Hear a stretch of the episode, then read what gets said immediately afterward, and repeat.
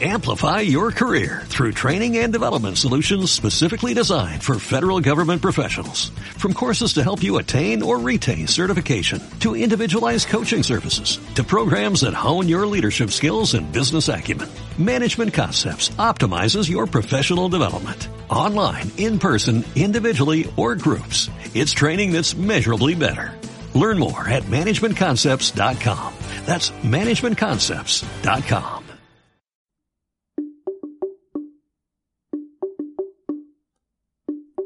Bienvenidas, bienvenidos a Bien y Estar, el podcast de Ritual México. Transmitimos desde la ciudad de Querétaro, una emisión dedicada a la meditación, al mindfulness y toda la práctica milenaria que ha ayudado a los seres humanos a sentir amor, comprensión y paz. Comenzamos a Bien y Estar.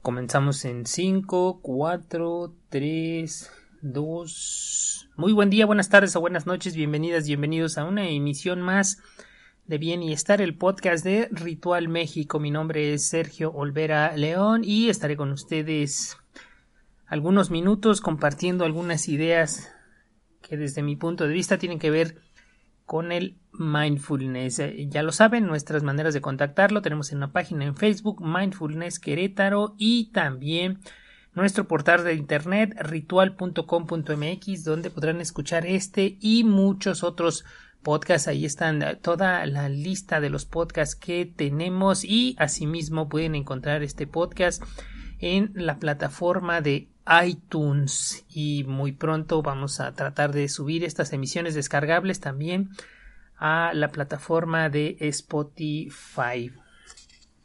Eh, ya lo saben, mi nombre es Sergio Olvera León y estamos transmitiendo desde la ciudad de Querétaro, acá en México. Bien, estas semanas recientes, desde la semana pasada, hoy es 23 de octubre del 2018, eh, se ha suscitado un eh, fenómeno aquí en, en nuestro país, algo que se ha dado en llamar la caravana migrante, que son estos hondureños y centroamericanos que, hartos de vivir la violencia, las condiciones muy lamentables que tienen en sus países de origen, se ven forzados por estas circunstancias a emigrar a México o a los Estados Unidos. Ya lo saben, la condición aquí de México, aunque eh, no la más adecuada, en México ya lo saben, tenemos un gobierno, unos gobiernos marcados por la corrupción inmensa. Eh, pronto, en un mes y unos días, el primero de diciembre, tomará posesión el nuevo presidente Andrés Manuel López Obrador, un poco identificado con la izquierda, aunque eh, la realidad es que esperamos un cambio. Las personas que yo considero sensatas esperan un cambio, pero no un cambio demasiado profundo. El mundo en general no lo permite ya.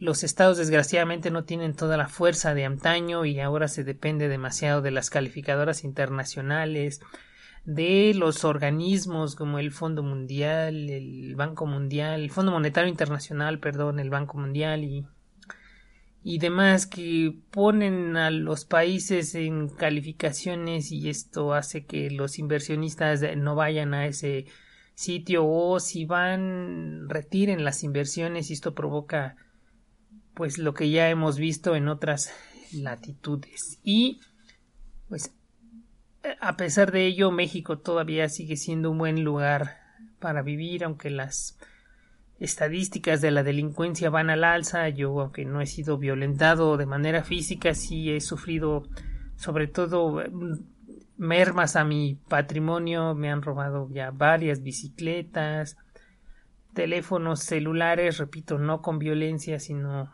podríamos decirlo por descuido. Sin embargo, pues ya hay bastante de esto en, en las calles, ya no es lo mismo que yo salía a caminar en la noche ya se hace o ya lo hago con ciertas precauciones que antes no tenía trato de viajar a casi todos los lugares en la bicicleta que es rápida que es eh, cómoda y práctica pero también me ofrece cierta seguridad. Bueno pues esta caravana migrante eh, está formada, pues, ya no sé, empezaron 1500, creo que ahora van entre 7000 y 10000 personas cuyo objetivo es dejar su país de origen, que repito puede ser Guatemala, la mayor parte de ellos son ellos y ellas son hondureños, hondureños y hondureñas y vienen niños pequeños, incluso bebés que vienen huyendo de, de su país.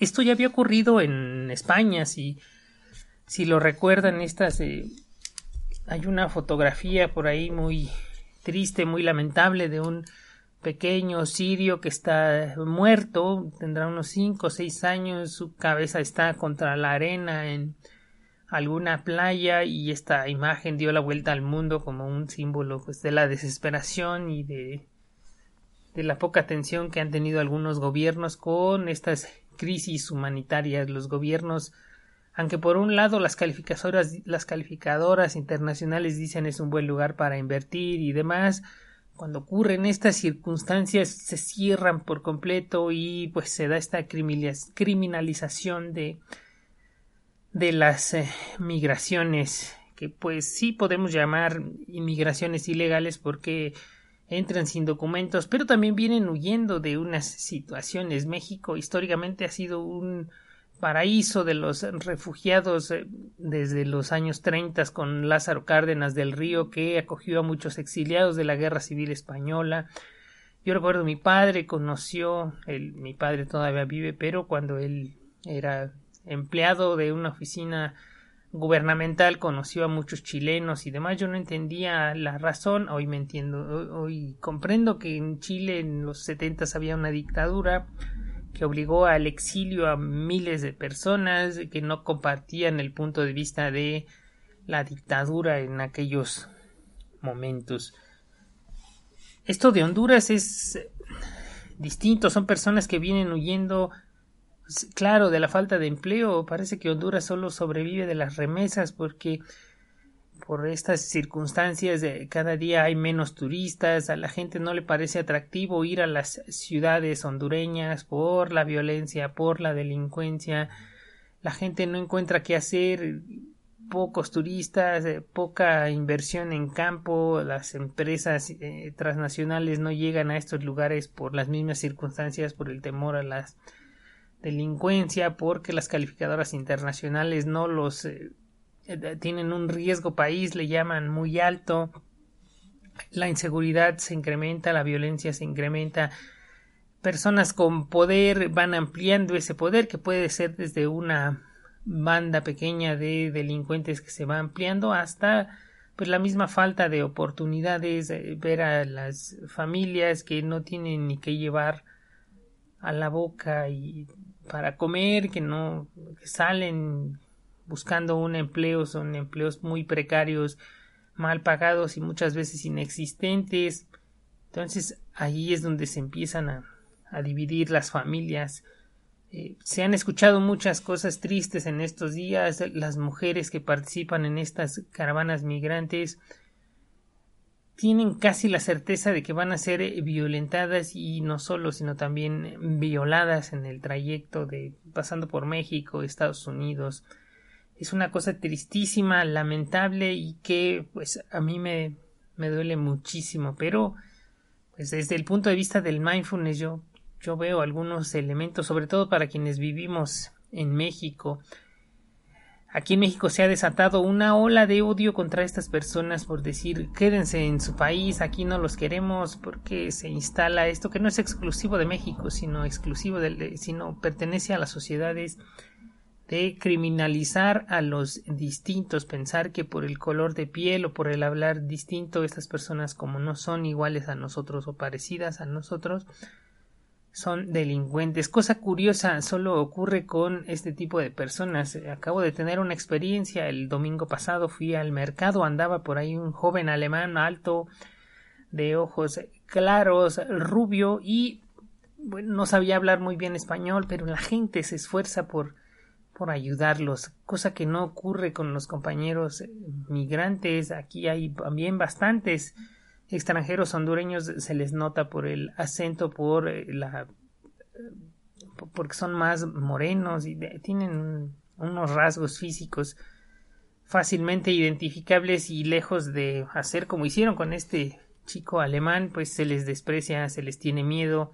Y aunque ya rectificó el gobernador de Querétaro en algún momento dijo han llegado a esta ciudad venezolanos, eh, la mayoría han sido delincuentes. Repito, ya rectificó nuestro gobernador, pero el dicho quedó ahí, ahí esta idea de que los extranjeros y sobre todo los extranjeros pobres no tienen eh, otra cosa que venir que a delinquir a estos países y la realidad es que no, si uno escucha a las personas que van en esta caravana migrante vienen huyendo de la violencia, vienen huyendo del crimen y de la falta de oportunidades que hay en sus países. Eh, quiero recordar que el exilio era un castigo muy fuerte en otros tiempos. El exilio, el destierro, solo era superado como pena capital por la pena de muerte las personas se las exiliaba. Aquí en Querétaro tenemos una historia de eso, que es una casa que está fuera de lo que es el casco de la ciudad, que se llama la Casa del Faldón. Y fue el castigo que se le impuso a un extranjero, mandarlo no al destierro, pero sí lejos de la ciudad. Hoy ya no sería lejos, pero en aquel entonces lo era.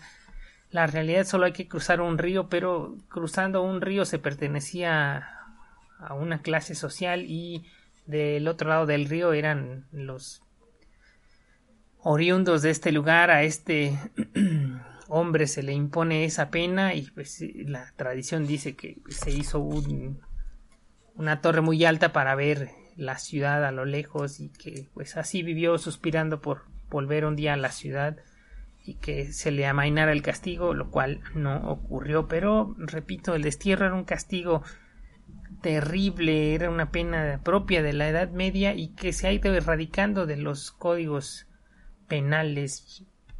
no solo eso, eh, en todas las tradiciones, incluso muchas tradiciones, es un deber ético de las personas la hospitalidad y lo vemos yo repito leo muchos cuentos de las mil y una noches ahí los deberes de hospitalidad eran inmensos tanto que hay varias historias de que, ya lo saben, en aquellos lugares sin que esto sea promover este tipo de prácticas, pero ahí están los cuentos. Eh, los jeques, los sheiks tenían muchas esposas, algunas eran, según los relatos, hermosísimas. Llegaba un extranjero, se quedaba enamorado de alguna de ellas y el rey tenía la obligación, como un deber de hospitalidad, de dar una de esas esposas. Y si no cumplía con los deberes de hospitalidad, el rey agraviado o el sheik agraviado podría difundir la noticia de que esa persona no seguía las reglas de la hospitalidad y pues había por lo pronto un castigo social, se le retiraban los embajadores y, demás. Parece que todo eso lo hemos olvidado hoy porque la sociedad está bastante dividida, polarizada entre quienes sí queremos ayudar a estas personas de alguna manera que va a ir desde ofrecerles una botella de agua, un poco de comida para al menos un día de su trayecto, pero otra es eh, decir, eh, solo son delincuentes, se quieren llevar nuestros empleos, corran los de aquí.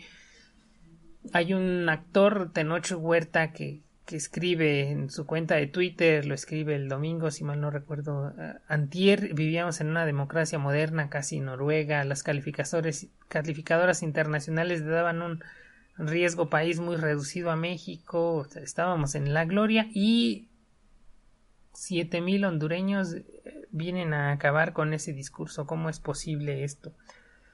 Así estamos. Eh, yo me pongo a pensar ¿Qué ocurrirá con la cabeza de las personas que deciden dejar lo poco que tienen por, por un sueño, por un castillo en el aire, por no saber qué, qué esperar? Claro, pues es el viaje del héroe, es emprender un camino cuando las circunstancias actuales ya no son soportables, pues ojalá que el destino les ampare y seguramente así ocurrirá porque es lo que ocurre en los cuentos de hadas. Sin embargo, yo que no estoy en esa condición, sí me pongo a pensar en esto que le sucede y pues es algo que que me afecta de alguna manera, pero también me impulsa a hacer algo. Vamos a nuestra pausa tradicional y volvemos en un momento.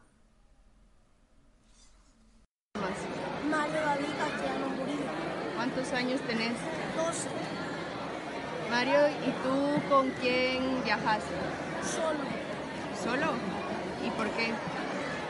por, la Mara, por mucho la mismo y por todo.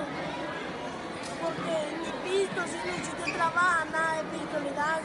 Y con el único pisto que te dan es lo roban. ¿Y cómo te enteraste de la caravana?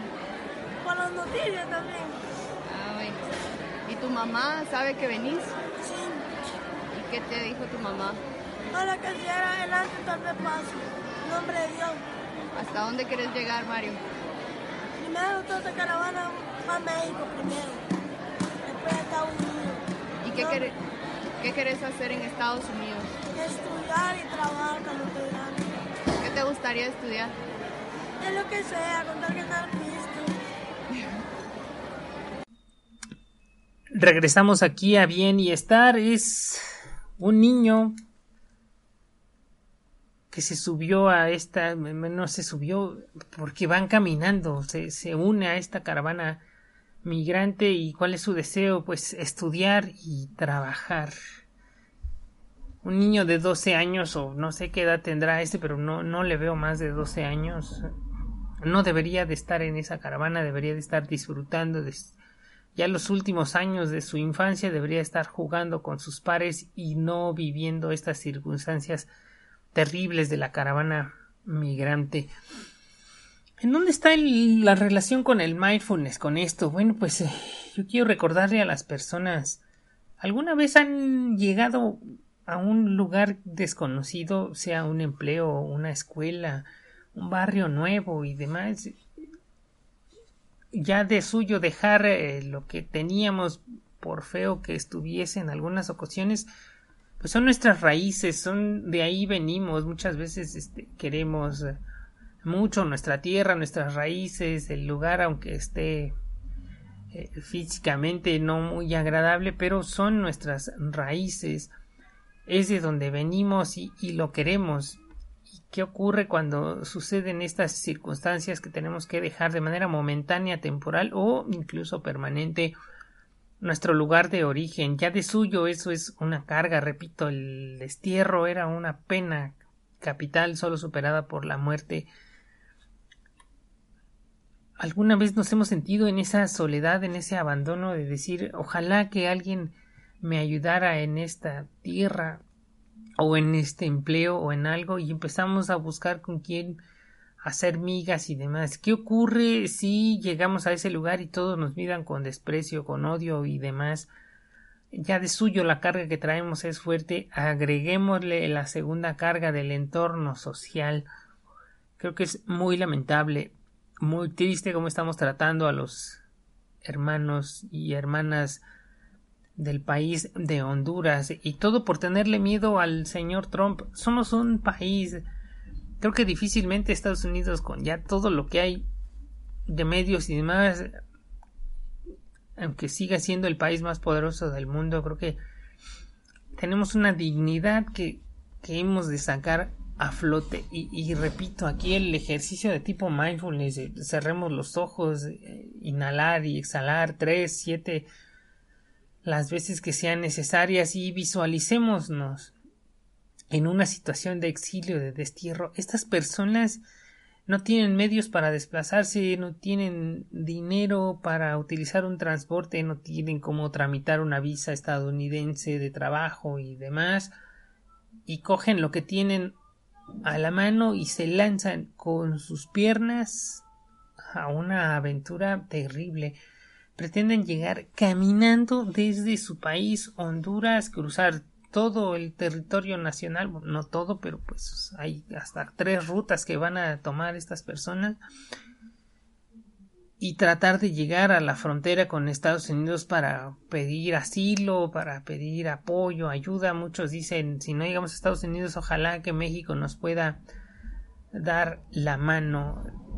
Por un momento yo he hecho algunos ejercicios de este tipo en días recientes y es, es terrible, es terrible ir caminando quien ha trabajado mucho sabrá que al final de la jornada lo único que uno quiere es descansar, olvidarse de todo tipo de problemas, tener un poco de comida o bastante comida y una cama donde descansar para volver a lo mismo o a, algo similar la jornada siguiente. Con estos migrantes no ocurre eso.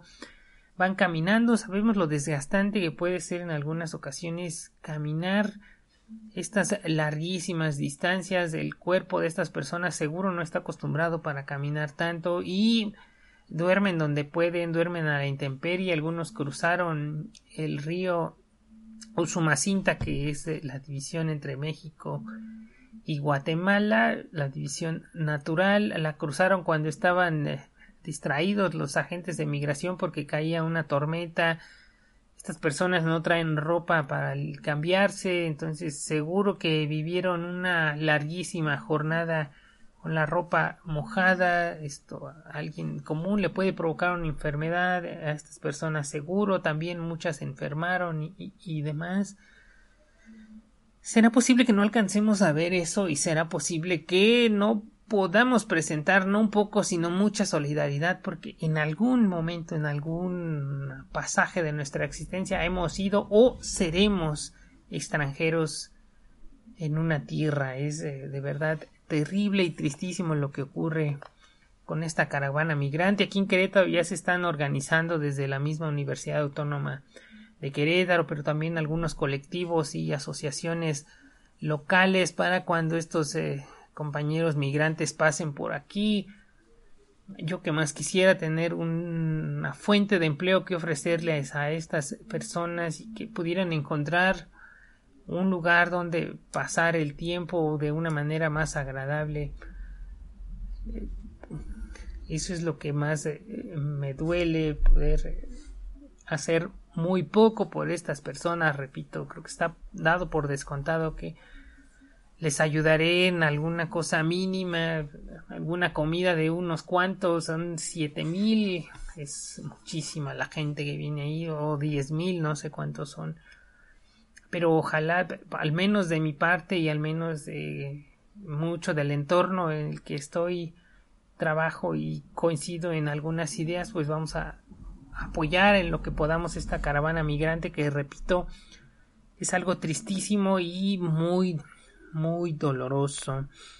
En todas las culturas, repito, existe la tradición de la hospitalidad y es un deber ético que se sanciona como una omisión, se sanciona cuando la omisión a la hospitalidad puede provocar riesgos en la integridad física de los de los otros. Entonces, esa es nuestra obligación, es un deber moral, deber ético que tenemos y si queremos seguir llamándonos país y si queremos buscar la solidaridad cuando Donald Trump nos dice las cosas que nos dice, pues creo que así lo dice el refrán, el buen juez por su casa empieza.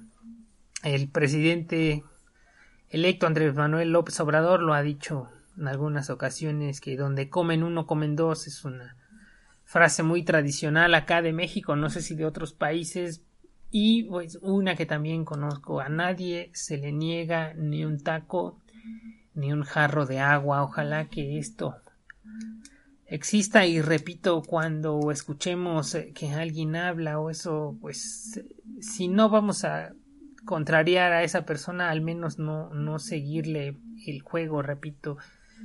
En algún momento todas y todos seremos extranjeros en una tierra que no es la nuestra y esperaremos la solidaridad de los demás. Si no empezamos ofreciendo la solidaridad nosotros mismos, creo que no podemos pedirla en un futuro y quizás no para nosotros, pero sí para nuestros descendientes o para las personas que queremos y amamos. Este es un podcast un poco más corto de lo tradicional, pero pues no quise dejar pasar esta oportunidad para hablar de ello. No podemos criminalizar la inmigración ilegal. Termina el podcast de hoy con este fragmento que está en inglés de la película de Indiana Jones y la última cruzada de Indiana Jones y su padre llegan a las tierras nazis eh, van buscando el, santo grial y en esa parte de la historia es cuando Hitler organiza una quema de libros en Berlín y le dice el padre de Indiana Jones que es Sean Connery y así lo van a escuchar Boy, my boy, we are pilgrims in an unholy land. Hijo mío, somos peregrinos en una tierra eh, unholy, inmunda que no digan los hondureños eso de mi querido México. Hasta aquí, en la medida de lo posible, tengan una buena semana y nos estaremos escuchando pronto. Hasta entonces.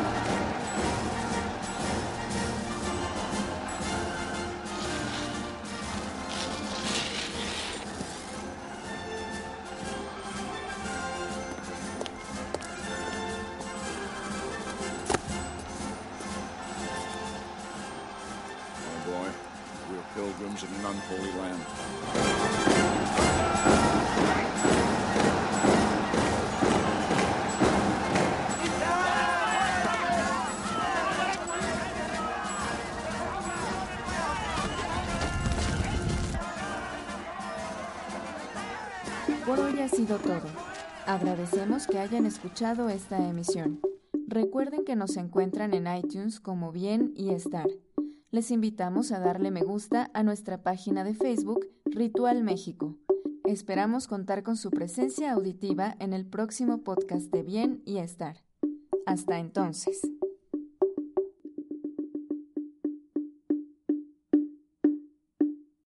Amplify your career through training and development solutions specifically designed for federal government professionals.